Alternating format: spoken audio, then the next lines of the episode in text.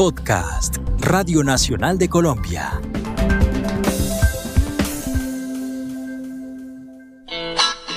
Bogotá, del Putas Bogotá. Es una causa nacional. El rock bogotano de los 80. El análisis, las anécdotas y la historia contada por sus protagonistas.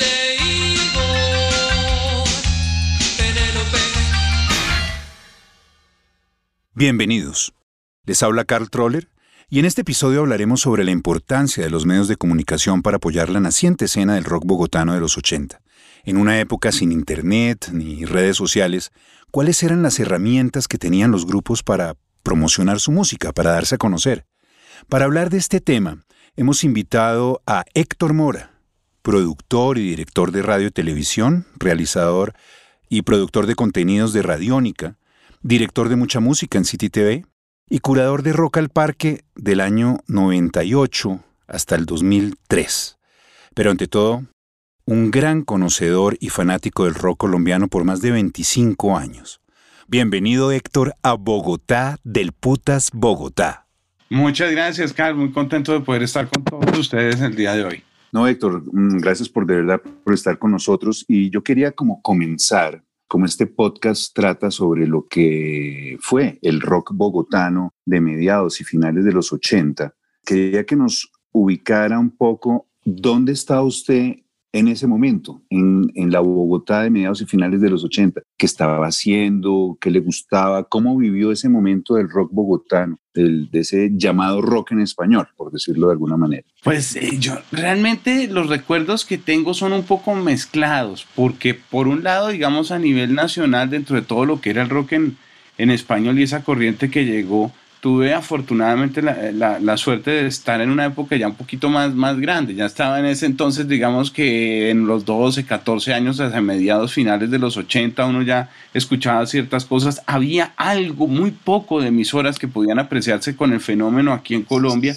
pero yo estaba en el colegio básicamente. Yo me gradué en el 91, es decir, digamos del 87 más o menos para allá que tengo como una memoria de radio un poco más de lo que podría ser ese tipo de, de, fenómenos ya como tal de rock en español. Creo que casi todo corresponde a mis últimos años de colegio, lo cual pues acompaña a la adolescencia, se vuelve la banda sonora de la juventud de un momento muy especial. Y, y, obviamente el hecho de contar con canciones en nuestro idioma permitían que uno se identificara en cierta medida o escuchara discursos, porque eso era por un lado, pero por el otro lado también por el trabajo de mi padre, que eh, él trabajaba desarrollando documentales alrededor del mundo, nosotros viajábamos mucho, teníamos la fortuna de poder estar con él durante las grabaciones buena parte del año. Entonces, digamos que las vacaciones y mucho del tiempo que uno tenía casi que libre lo pasábamos era por fuera. Y en ese orden de ideas compartía el sonido o el acercarme al rock y a otro tipo de músicas en los viajes y en otros países. Entonces, por ejemplo, a nivel de heavy metal y demás, en Alemania era un paraíso. Encontraba uno cosas así, en Estados Unidos, obviamente el glam y el pop, la locura. Pero en España encontraba uno también sonidos de nuestro idioma. Tal vez comencé a escuchar rock en español en España las primeras veces por algunos pequeños programas que agarraba uno en los radios en el carro mientras íbamos grabando por España, de pueblo en pueblo, ciudad en ciudad diferentes programas a veces o espacios donde colocaban canciones y uno se daba cuenta que había grupos o veías en las tiendas de discos de, de las almacenes de cadena o cosas que uno veía muy pequeño. Entonces tengo ese paralelo. Ahí fue cuando supe que existía el rock en nuestro idioma y en nuestro país en plena adolescencia como que complementaba y conectaba y tenía la fortuna de, de seguir viajando a veces. Entonces me daba un horizonte más amplio de lo que estaba pasando un poquito.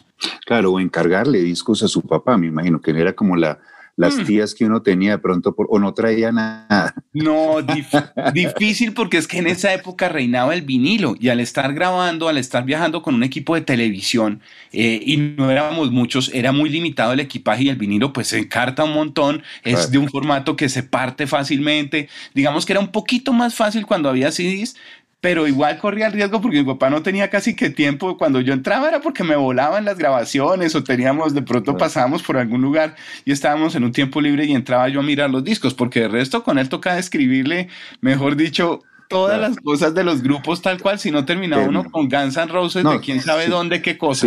Entonces eso me ayudó mucho a, tener ese acercamiento, pero mis recuerdos básicamente todos son eh, del rock y de, ese tipo de sonidos a final de los 80 muy ligados con mi adolescencia y con, con lo que estaba viviendo en esa, en esa época. Pues es que justamente quería que habláramos de, obviamente a usted le tocaron los 90 en pleno, eh, ya como un poquito más eh, trabajando. Sí. Eh, en radio y sí y, e investigando ya sobre lo que era el rock colombiano pero justamente quería hacer un paralelo un poco si se puede entre lo, primitivo que era poder acceder a, la información en los años 80 y que los grupos colombianos tuvieran también un, digamos, un despliegue eh, mayor comparado con lo que fue en los 90, ¿no? Porque digamos, el, si uno se pone a ver, el Internet pues es una cosa de ya de los 90, mediados y finales de los 90. Google apareció como en el 98 y no propiamente en Colombia. Facebook, eh, YouTube, estamos hablando ya de los 2000 prácticamente. Entonces uno se pone a ver cómo hacía la gente para enterarse, salvo la radio, de qué estaba pasando, porque información de prensa, eh, no sé, era un poco, o sea, el tiempo, pero todos eran como, digamos, no había prensa juvenil, eran como los periódicos de los papás, por decirlo de alguna manera. Eh, el tiempo, el espectador, incluso la revista Cromos. El siglo. El siglo, el siglo, imagínese. De, hecho, de hecho, por ejemplo, Gustavo Gómez, que usted lo conoce bien, que, que en esa época escribía con el seudónimo de Ben Nevis y que hacía una columna en Cromos, eh, que se llamaba Cromo Rock, la cual heredé como en el 90 y pico. Él empezó en los 90, o sea que en los 80 era difícil que hubiera promoción y literatura alrededor de eso, ¿no? ¿O cómo hacía usted para, para de pronto enterarse de cosas que no fueran esos viajes, digamos, que tuvo la, la suerte de, de, poderlos realizar? No, por eso hacía como un poco de énfasis en la historia. Realmente tuve mucha suerte de complementar mi, mi visión sonora con los viajes, porque en Colombia era muy limitado el, el, el, panorama y las fuentes para disfrutar de otro tipo de sonidos y de música en general, porque la radio juvenil si bien mucha gente se centra en Medellín como, como el origen de muchas de las cosas en ese formato y demás, eh, digamos que dejando de, dejando de lado la discusión si comenzó en Bogotá o en Medellín, yo sí personalmente creo que también los primeros pinos se vienen a ver realmente con formato y todo en Medellín y en ese orden de ideas pues había ya un furor, pero en Bogotá, por ejemplo, era curioso que no había ese formato y lo más cercano juvenil era muy por el lado del pop y la balada, era el reino de la balada. Yo recuerdo que era lo más agresivo, Franco de Vita, era como, wow, o sea, más o menos la balada, hard rock, una cosa así salvaje.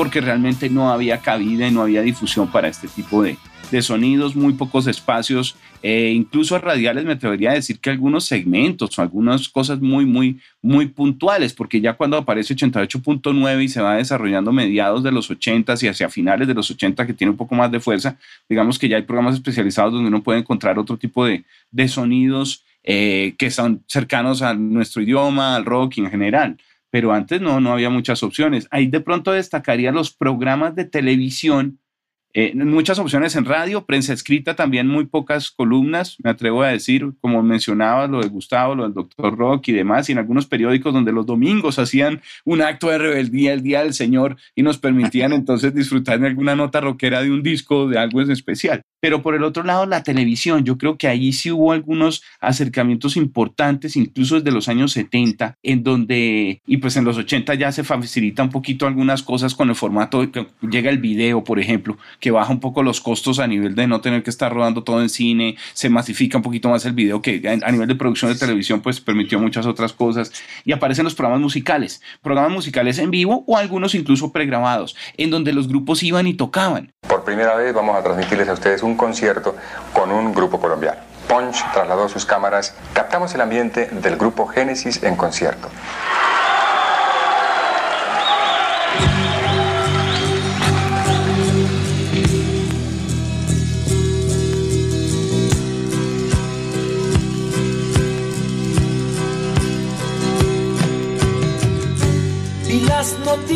De hoy, mi amigo acerca de un hombre que se graduó. Y esas presentaciones al vivo creo que eran a la hora de la verdad a veces casi que los actos de rebeldía más fuertes. Y entonces encontrabas que a veces de pronto en el catálogo del, del día de lo que anunciaban o del mes de presentaciones había uno de carranga, uno de salsa, uno tropical internacional fuertísimo, muy famoso, el de pop o dos de pop rock del momento, de balada pop rock del momento. Además venían muchas figuras internacionales de la canción y destacadas que pasaban por esos medios. Digamos que ahí sí nos parecíamos un poco la promoción, repito, en los 70s o en los 60s, incluso en, otros países, en Estados Unidos y demás, donde la transmisión en vivo de ese programa de televisión o de ese show de radio captaba toda la atención de la gente. Entonces, eh, creo que ese tipo de piezas sí se veían y a veces uno encontraba en programas muy extraños que aparecía uno otro grupo colombiano, sobre todo de pop, ¿no? Compañía Limitada, por ejemplo, comienzas a encontrarlo a finales de los ochentas en esos programas, cosas así. Eh, Camilo Pombo estaba haciendo radio cuando regresó a Inglaterra y antes de entrar a Radioactiva y hacía unas cosas re locas, obviamente en espacios casi que limitado, enjaulado. Ciclos que se cumplen. Pero no venimos a hablar de astrología, sino de rock.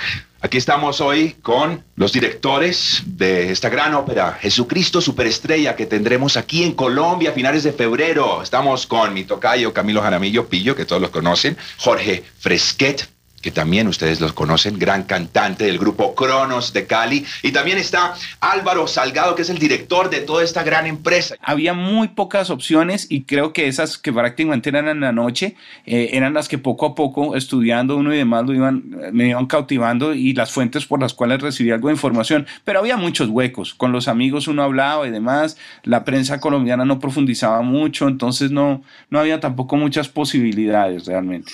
Claro, tú hablas de los videos y, y, efectivamente, pues digamos que con lo de MTV eh, a principios de los 80 en los Estados Unidos, pues se empieza a reactivar eh, ese negocio de hacer videos, o sea, las, las disqueras sí. empiezan a invertir en videos para promocionar a sus artistas, porque ya se dan cuenta que hay un canal especializado en eso que, que antes no existía. Pero incluso eh, uno se pone, a porque a veces yo digo, ¿por qué siempre hubo esa, esa dificultad para los grupos colombianos y para los grupos en general de rock en español, eh, entrar en, las programación, en la programación de las emisoras? Y uno se pone a ver en MTV y eh, leyendo, porque pues uno en el momento no se da cuenta, pero leyendo me enteré que hubo mucha presión de casas disqueras para que pasaran a sus artistas negros, por ejemplo. Sí. Michael Jackson logró entrar como hasta en el año 80, finales del año 83 y Prince en el 84 a la programación de MTV que ya llevaba tres años, o sea, era una supremacía blanca,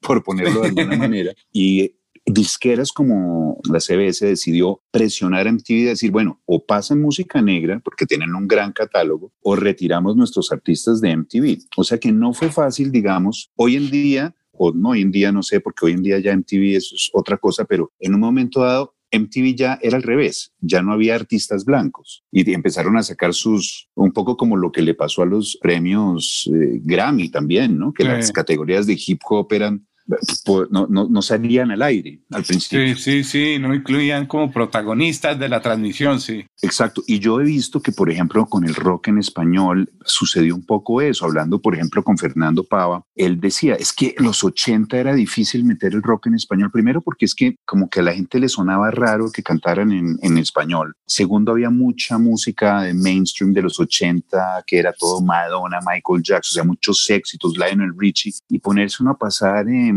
rock de Ar Argentina o de España, como que era, era difícil. O sea que de alguna manera sí se logró con mucho esfuerzo que la programación cambiara, por lo menos por un tiempo. Sí.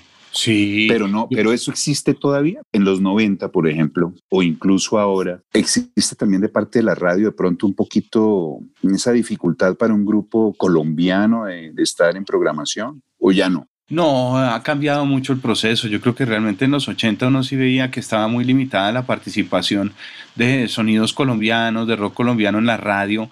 Eh, primero, pues porque no había casi espacios, como mencionábamos, y segundo, no había muchas emisoras tampoco, en ese orden de ideas. Y, y, y esas emisoras que se arriesgaran en realidad eran muy pocas, incluso cuando Tito López llega también, o el Armando Plata Camacho, aportan desde Radioactiva, Fernando Pava desde 88.9, que se arriesgan con las emisoras a programar cosas juveniles distintas también un poco, eh, no encontraban un eco tan grande, yo creo que en el mercado, en la calidad de las grabaciones y demás, no es que fuera tampoco la idea de andar apoyando, porque era un negocio y un negocio de radio muy, muy fuerte, muy definido en ese entonces también, en donde había que responder a, unas inversión, a unos inversionistas, a unos intereses eh, a nivel económicos, de empresa como tal, y pues lo masivo no era el sonido en nuestro idioma. Como bien dice, yo creo que mucha gente incluso tenía el rechazo a, a ciertas cosas del género, porque otra vez existían los grandes baladistas latinoamericanos que estaban en furor, la música de plancha estaba en furor y a veces es, es balada hard rock, camuflada por una melodía distinta, pero... pero pues claro, el hecho, e, eso explica por qué terminó eh, Franco de Vita en el concierto de conciertos. Eh, buen punto, por ejemplo. Y así con otro tipo de cosas y también en la época, ¿no? Yo creo que este tipo de fenómenos vienen presionados un poco por coyunturas culturales y a veces hasta del cosmos y la suerte un poco, porque aparecen también otros grupos con mucha acogida. Llegan productos de México como Jaguares al final de los ochentas y demás con canciones o covers de la Negra Tomasa.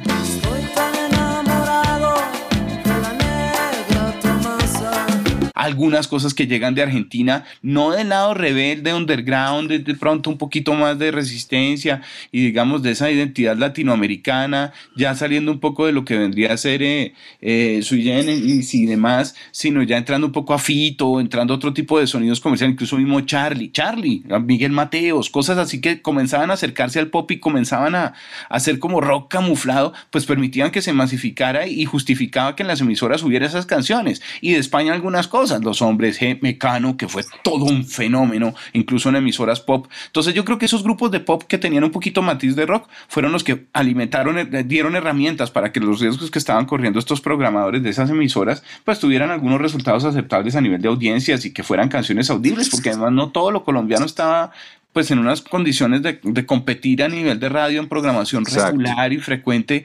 Por eso, eh, igual hubo cosas muy buenas, nada que decir, los Yetis, los speakers, los flippers, no, ni hablar de la época de los 70 y a hay productos muy buenos, pero no tuvieron esa acogida masiva y pues estamos centrándonos en otras décadas. Entonces creo que ahí lo que, lo que realmente ayudó mucho fue persistir con, con, la idea de querer apoyar eh, sonidos distintos, por un lado, ahí aparece el español, que no estaba la gente acostumbrada, viene el boom internacional, lo cual respalda el, incorporar algunos sonidos locales que podrían dar eh, de pronto la talla o, que podrían sonar al aire de manera conjunta y, y, no sonar mal por lo menos. Y así es como reciben muchas agrupaciones, sobre todo de pop, a final de los 80s y de pop rock, otra vez ahí encajando, ¿no? En la radio juvenil que en ese entonces también estaba comenzando a tener un nuevo aliento y un nuevo capítulo. Por ejemplo, MTV, volviendo al tema de MTV, la señal de Latinoamérica es un, estamos hablando de finales del 93. No sé si, no estoy seguro si fue el Bell o el de Estados Alterados. Sí, Estados Alterados. que estuvo, ¿no? Sí, sí, que estuvo en, en rotación. Hola a todos, esto es otro fin de semana con MTV Internacional. Todavía nos queda un poco más de música con Estados Alterados y este es un grupo colombiano que es de los más fuertes en pop y rock por allá en Colombia, así que es además el primer clip colombiano que hace su entrada aquí en el show de MTV Internacional. El velo, está bueno, así que check it out. ¿Se te ocurre algo? Quisiera que sí, solo por saber que no me dirijo a una pared. Si la luz no te atrae, si tu mundo está en gris, trata de sentir más allá de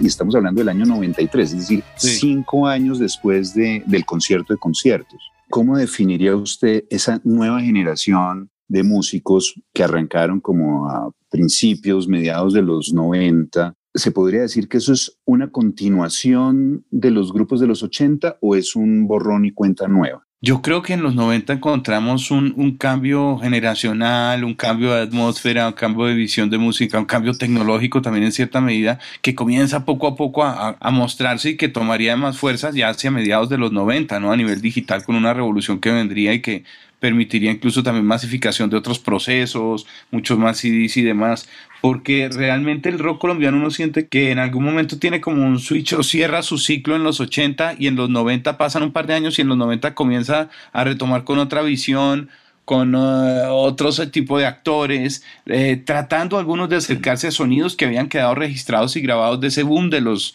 del rock en español, pero muchos de los músicos que estaban trabajando creo que quisieron alejarse un poco a la idea de, de ese pop rock en español que de pronto pensaron que iba a ser tan fuerte y tan bueno para muchos músicos acá y a la hora la verdad no tuvo el impacto que se esperaba. De pronto tuvo más bien un eco en cuanto a programación de sonidos latinos en nuestros medios colombianos, más no necesariamente de cosas colombianas en las emisoras. Entonces, repito, aparecen muchos grupos mexicanos por montones, fobia y demás, y aparece todo un fenómeno alternativo.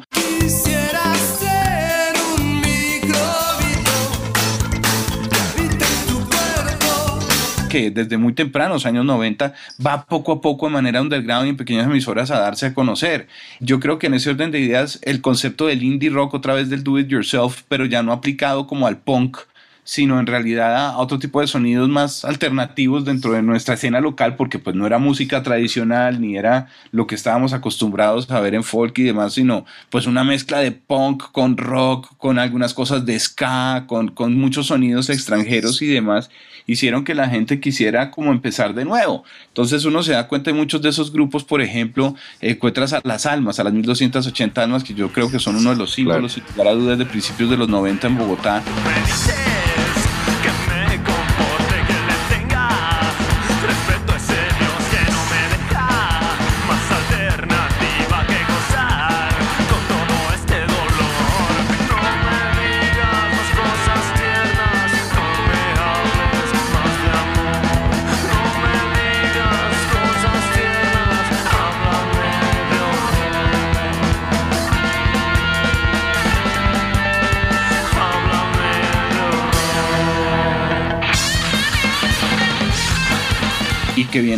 Sentido muy clandestino, muy de punk, son estudiantes de la Nacional casi todos, los discos los editan de manera independiente, el primer álbum sale en cassette, en formato cassette, que incluso te permitía casi que producir copias de manera clandestina mucho más fácil, pues porque era copiar mecánicamente de una cinta a otra y eso lo ibas vendiendo, moviendo, regalando, como quisieras. Ellos en la Universidad Nacional encuentran un fortín también dentro de, de un montón de gente que no tenía referentes de nuestro país y mucho más cercanos a la juventud de ese entonces que, que contaran esas historias. Nuevamente no era Franco de Vita, no eran los hombres G, no era Barón Rojo, no eran ninguna de estas agrupaciones extranjeras, incluso a nivel de hard rock no era Rata Blanca que tenían acogida, sino ya eran historias diferentes entonces venía Kraken y Medellín con una serie de bandas de mucho reconocimiento de antes, que tenían algo importante que contar y demás, pero realmente yo creo que, que también Bogotá comienza a tener una participación muy importante y en ese orden de ideas, bandas como esas aparecen con ganas de hacer todo ellos mismos.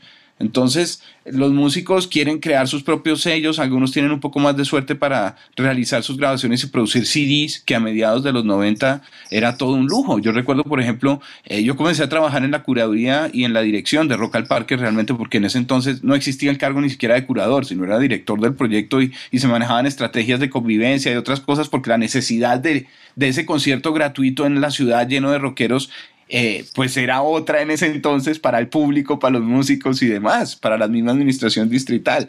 Pero tú te das cuenta que muchos de esos grupos, por ejemplo, lograban en los primeros Rock al Parque calificar para presentarse por el simple hecho de tener un CD, porque era muy difícil lograr conseguir eh, los recursos y lograr desarrollar un proceso de creatividad que terminara y culminara en un CD. Y ya con ese CD podías ir a emisoras, podías ir a, a no solo programas especializados donde de pronto colocaban el cassette y la grabación del ensayo ahí con más o menos después del almuerzo el domingo o algunas cosas, los que tenían de pronto más facilidades en una cuatro canales o cosas así. Eh, pero ahí es donde veías que todos querían producir por su lado y logran de alguna manera producir estos primeros CDs, darse a conocer, llegar a las emisoras, llegar a festivales y comenzar a masificar un poquito lo que vendría a ser el, eh, las propuestas de rock colombiano en ese entonces. La derecha es un ejemplo claro, Aterciopelados es un ejemplo claro. Es que viene un boom muy, muy grande de todas estas bandas que a principios de los 90 estaban en la clandestinidad. Y ya cuando viene a aparecer el Festival de Rock al Parque, que Rock al Parque aparece ya en el 95, estos grupos ya algunos habían editado un primer álbum o algo, lo que fue el 93 al 95, dieron a conocer su voz, rescatan varias cosas y pues en metal aparecen muchos grupos, en sonidos alternativos también Danny Dosh.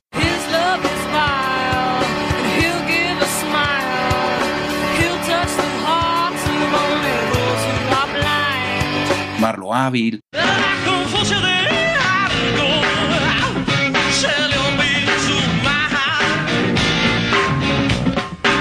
bandas que, que, poco a poco irían contando y que irían eh, reafirmando el sonido de, de, de, Bogotá y le irían dando molde un poquito, yo creo que a muchas otras cosas, ¿no?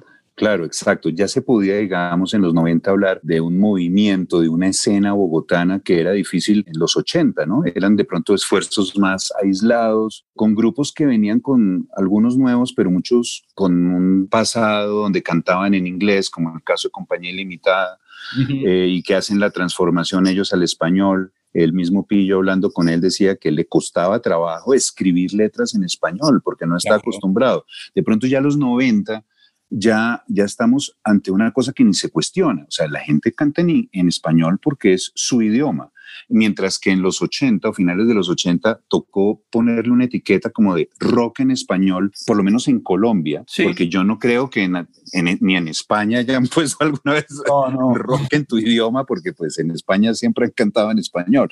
Era una cosa más natural en España, incluso en Argentina y seguramente en México que en Colombia, que fue como una, una etiqueta que tocó ponerle como para decir, descubrimos algo totalmente nuevo una forma de mercadear y creo que de alguna manera funcionó, pero tampoco llegó a buen término que era como la constante hasta ese entonces de, los movimientos del rock bogotano, ¿no? Como que en los 60 eh, arrancaba, mm, se acababa, en los 70 también arrancaba, a principios de los 80 arrancó un poquito, se acabó, con estos grupos de tráfico y calarca y todo eso como que se acabó. Después, después vuelve y arranca otra vez con pasaporte y zona postal y, sociedad anónima y, y otra vez como que se acaba. ¿Crees que ya en los 90 podemos decir que finalmente el rock bogotano y el rock colombiano se encarriló, como que ya ahora sí podemos hablar de una evolución constante, o vuelve y sucede este fenómeno de que se acaba y toca volver a arrancar de ceros. Yo creo que en los 90 el rock eh,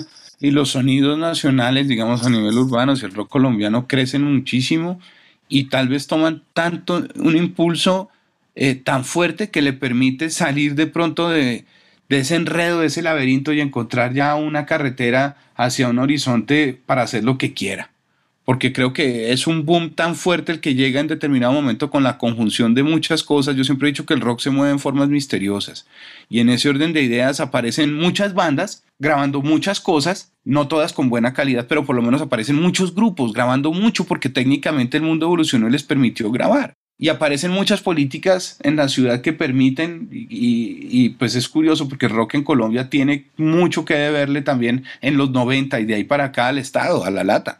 Y es un, un fenómeno antiestablecimiento patrocinado casi que por el Estado porque aparecen muchos programas y demás en donde comienzan a apoyar a este tipo de propuestas y de un momento a otro encuentras que no solo son, porque Rock al Parque aparece ya, pero en el 95, e incluso en, antecitos ya estaban realizándose conciertos en el planetario, se realizaban encuentros de CREA por el Ministerio de Cultura en donde había cabida para nuevas propuestas eh, musicales o propuestas artísticas de nuestro país y por el lado juvenil siempre había o dejaban por lo menos ya que se presentaran algunos grupos o cosas que eran de rock, pero porque correspondía que había tanto grupo grabando tanto que era un fenómeno que no podías controlar. Y asimismo aparecen algunos medios que se arriesgan un poco más dentro de sus propuestas, incluso las mismas emisoras que hemos mencionado que fueron fundamentales, Radioactiva y, y 88.9, pero incluso en otras materias, en, música un poco más, más pop y tropical y pop rock, comienzan también a incorporar ese tipo de conceptos muy, muy, muy claro para algunos otros grupos. Pocos, pero, pero aparecen.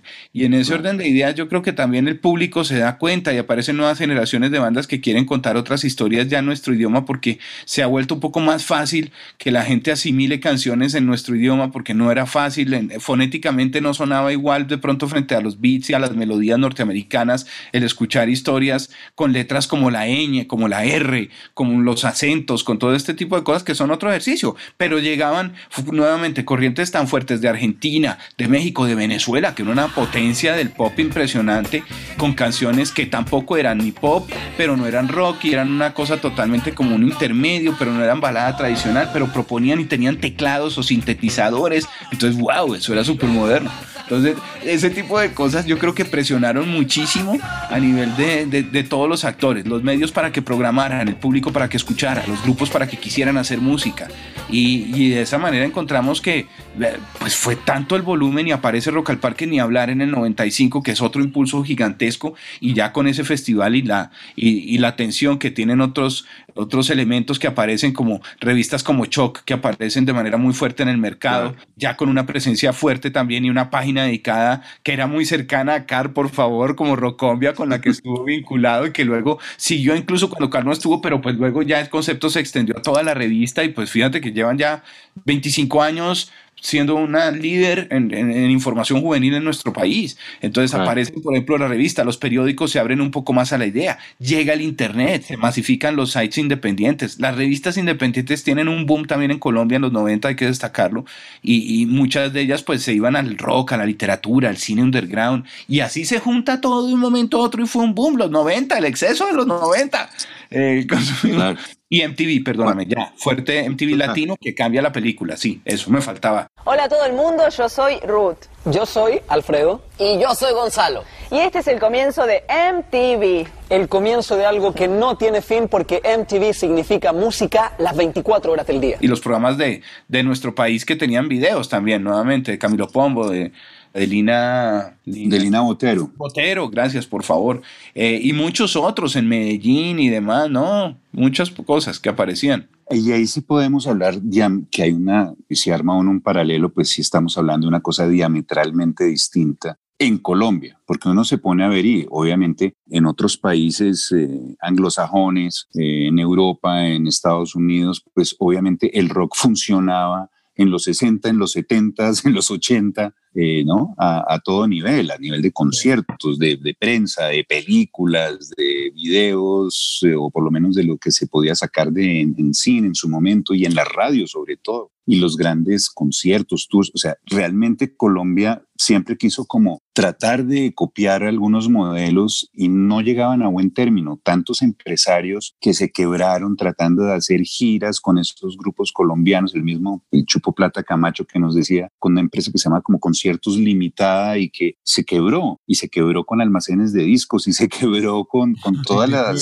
los proyectos que hacía porque no había un mercado en Colombia. No arrancaba, no arrancaba la gente sí iban a los conciertos, pero no había ese patrocinio, no había, las disqueras eran muy reacias a sacar discos y si sacaban uno, no sacaban el segundo, no sacaban el segundo del grupo. Entonces mm. eran unas cosas como que muy frustrantes y, es, y, yo creo que el rock para la gente que le gusta la música y la gente sobre todo que vivió esa época, pues el rock fue una cosa muy frustrante porque no salió, nunca salieron, o sea, la gente que decidió apostarle al rock, pues digamos que salió perdiendo, salió, fueron pérdidas. Muchas generaciones perdidas de buenos músicos que les tocó irse del país o que les tocó cambiar de producción. Ahí sí que reinventarse, como dicen ahora.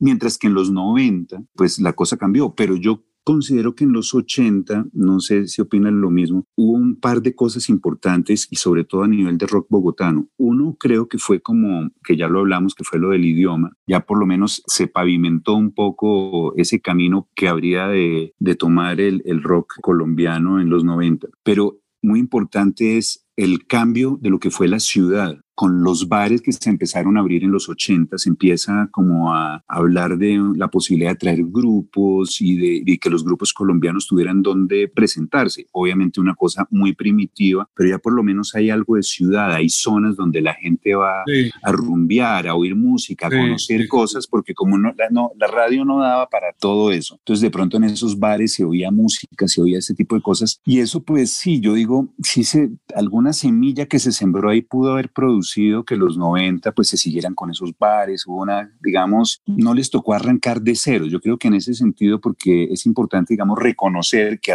aunque no llegó a buen término toda esta, digamos, generación de los 80, por lo menos creo que sí lograron sentar un precedente que no lograban las generaciones anteriores. ¿no? Pues todo eso es lo otro, sí son unos discos, ni siquiera hay registros de video, de nada, es una cosa triste. Sí, sí. Es que era muy difícil, también los costos eran complejos, desarrollar videos, por ejemplo, para un grupo independiente era supremamente costoso en los 70s, en los 80s también, pero por ejemplo, registros de videos independientes nuestros, el primero que, que es que, del que se tiene pues, eh, y que se considera en rotación en programación MTV, tú lo mencionabas claramente, el de Estados Alterados, pero casi que de los primeros que yo recuerdo de una manera ya más independiente y que creo, me atrevo a pensar que podría ser un poco anterior, estaría a la derecha con, con algunas cosas de Like Qué Dolor, material eh, no del álbum oficial, sino del sencillo y de la canción, porque también puede ser de los primeros videos eh, que se tiene, de los que se tiene registro en formato videoclip ya en pleno furor final de los 80, ¿no?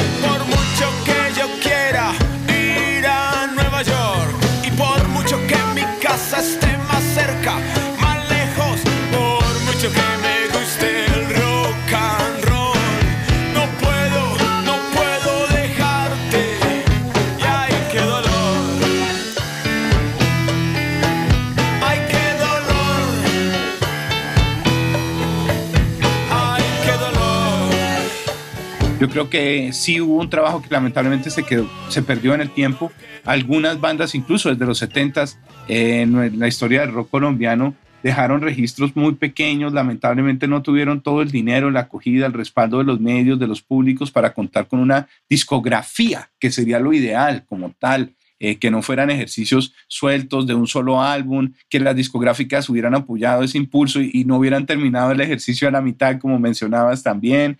Eh, yo creo que en ese orden de ideas todos pusieron un poquito y seguro quedaba gente emocionada y luego esa gente crecía y entraba a las discográficas y quería darle la oportunidad a otro producto que fuera de una tendencia moderna y así poco a poco creciendo, porque en el caso de Bogotá es muy complejo porque ahí nuevamente la vanguardia la llevaba a Medellín. Yo los primeros recuerdos que tengo de, rock como tal fuerte, incluso son agrupaciones que si te das cuenta comenzaron a trabajar un par de años antes, eh, a finales de los 80, antes que lo que pasó aquí en Bogotá, a principios puros de los 90.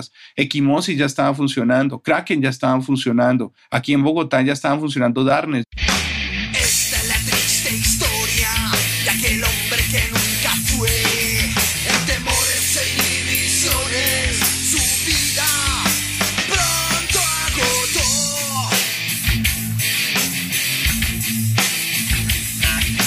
Ya estaban funcionando Neurosis.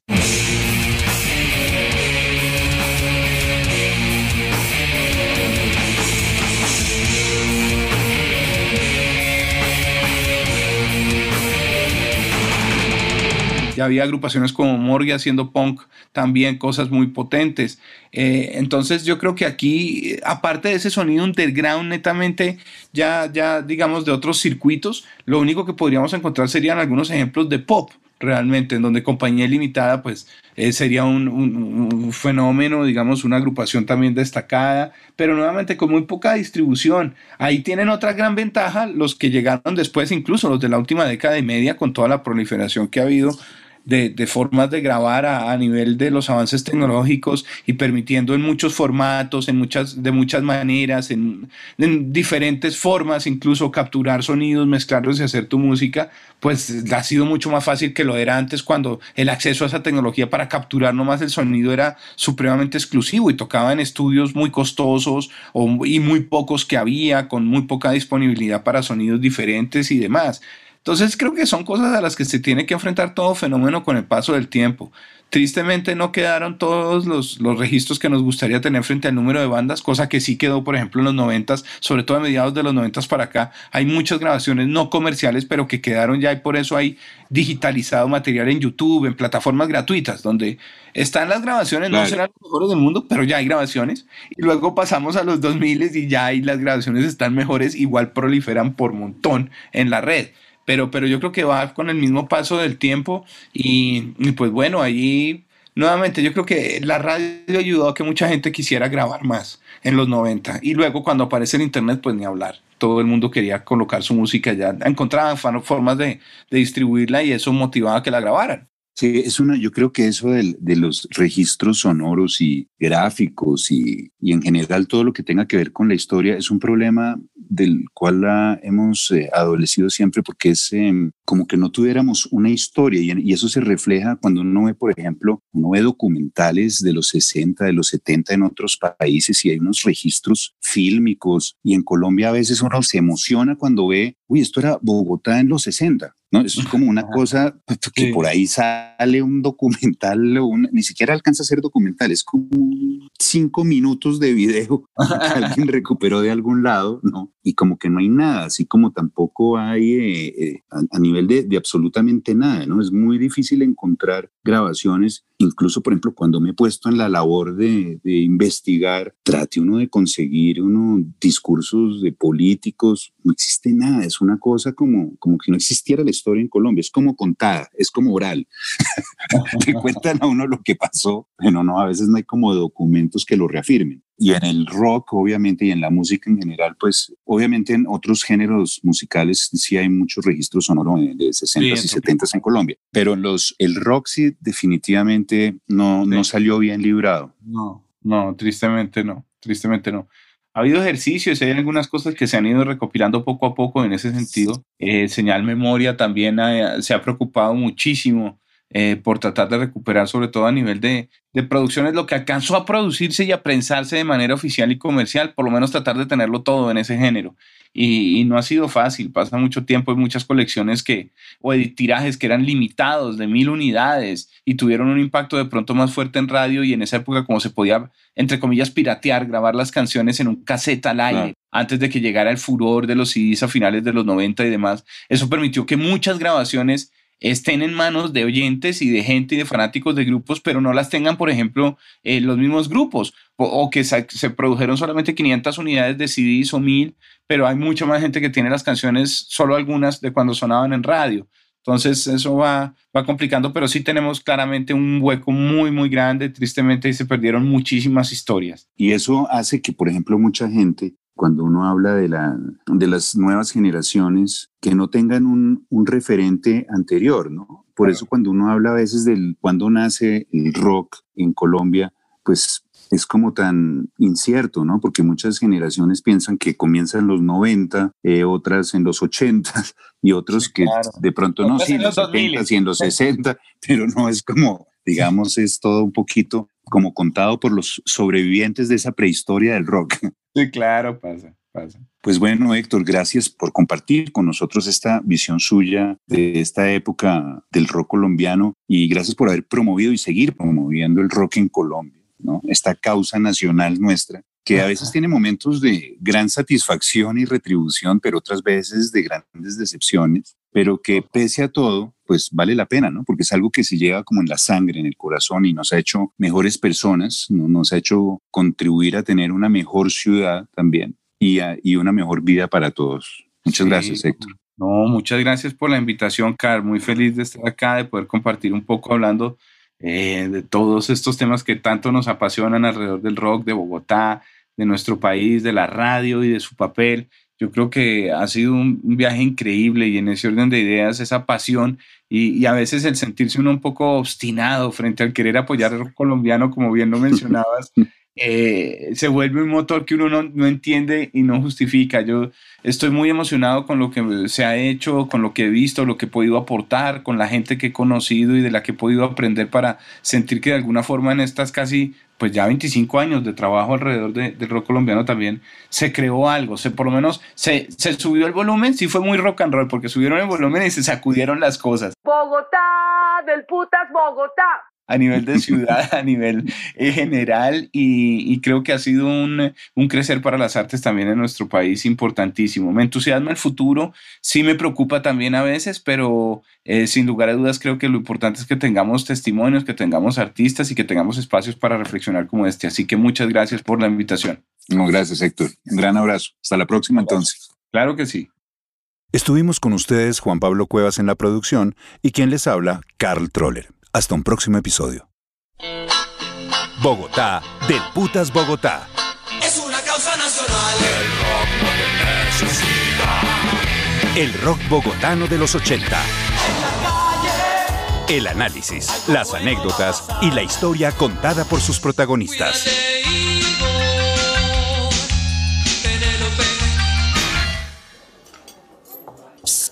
Oye, ¿sabías que Santiago Gamboa, sí, es el escritor famoso, se atrevió a escribir un podcast de misterio? Se llama Crónicas de la Noche Roja y lo puedes escuchar al oído en RTBC Play y en tus agregadores de podcast favoritos.